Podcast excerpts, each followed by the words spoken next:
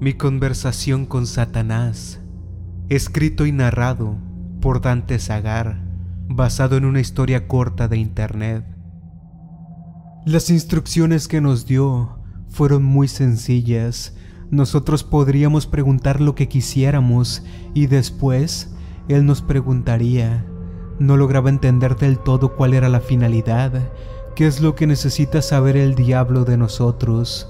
¿El cielo es real? Pregunté. Sí, respondió él, y también lo es el infierno. Su voz era tan profunda que pensaba que viviría por siempre, resonando dentro de mi cabeza. Me hizo recordar al crujido que emite la madera al ser quemada a una gran temperatura. ¿Quién podrá ir al cielo? Le pregunté. Todas las criaturas que Dios ha creado pueden entrar al cielo, me respondió. Ahora dime, ¿qué se siente? dijo él. ¿A qué te refieres? Le respondí. ¿Qué se siente el miedo? me dijo mientras su mirada se volvía más intensa. Abría sus ojos como abismo donde las almas podrían encontrar su trágico y eterno final, con solo verse reflejadas en ellos. Temí que mi respuesta fuera ambigua. ¿Cómo respondes al Señor de la Oscuridad sobre el significado del miedo? Mas al parecer, mi respuesta fue satisfactoria para él. ¿Acaso tú no puedes sentir miedo? Pregunté. No, y tampoco dolor. Dios me creó de esta forma. Estaba destinado a ser su guerrero más poderoso, su inquebrantable muralla que defendería su reino por todos los siglos. Ninguna debilidad él plasmó en mí, ninguna conjetura. Todo lo hizo de manera perfecta, sublime y con el mayor amor que hubiera sentido por cualquiera de sus hijos. Dime, le dije asombrado por sus palabras, entonces, ¿qué es lo que haces aquí? Tú también eres una criatura creada por Dios. Tienes el derecho de estar en el cielo. No, yo jamás podré estar en el cielo, respondió él, pues cometí el peor de los pecados, la mayor ofensa hacia el Padre. Hice lo que se supone solo Dios debería hacer. ¿Te refieres a la creación? Pregunté. Un intento de ella pues fracasé.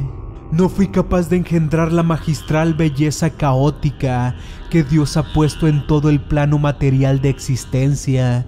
No fui capaz.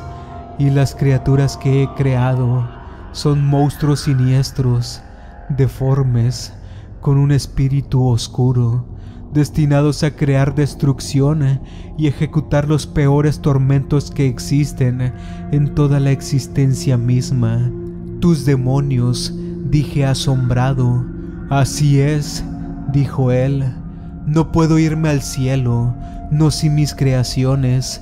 Por eso, eones atrás tomé la decisión de que llegado el momento, descenderé al abismo perpetuo de las profundidades del infierno para sufrir eternamente junto a ellos.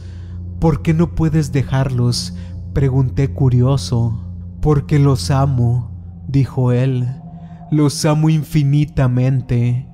Creo que lo entiendo, dije yo, y rápidamente respondió, te equivocas, puedo ver en tu mente la deducción a la que has llegado, y te equivocas, tu percepción jamás podrá llegar a comprender el amor absoluto que puede generar mi conciencia.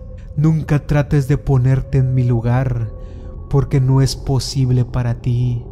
Simplemente no es posible.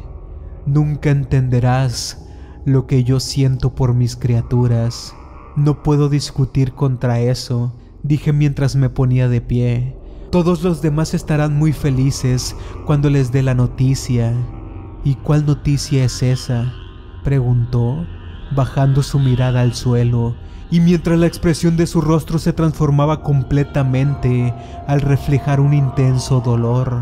Que todos podremos ir al cielo sin importar lo que hayamos hecho, respondí yo. Tenemos ese derecho por ser criaturas de Dios. Te equivocas, dijo él, emitiendo una voz aún más profunda y llena de tristeza. Ninguno de ustedes podrá ir al cielo. Pero eso fue lo que dijiste, respondí rápidamente. Sé lo que dije, me interrumpió, modulando su voz con dificultad, creo yo, para que no se pudiera notar quebrada, y terminó diciendo, Ustedes no podrán ir al cielo, porque no son criaturas de Dios, sino mías.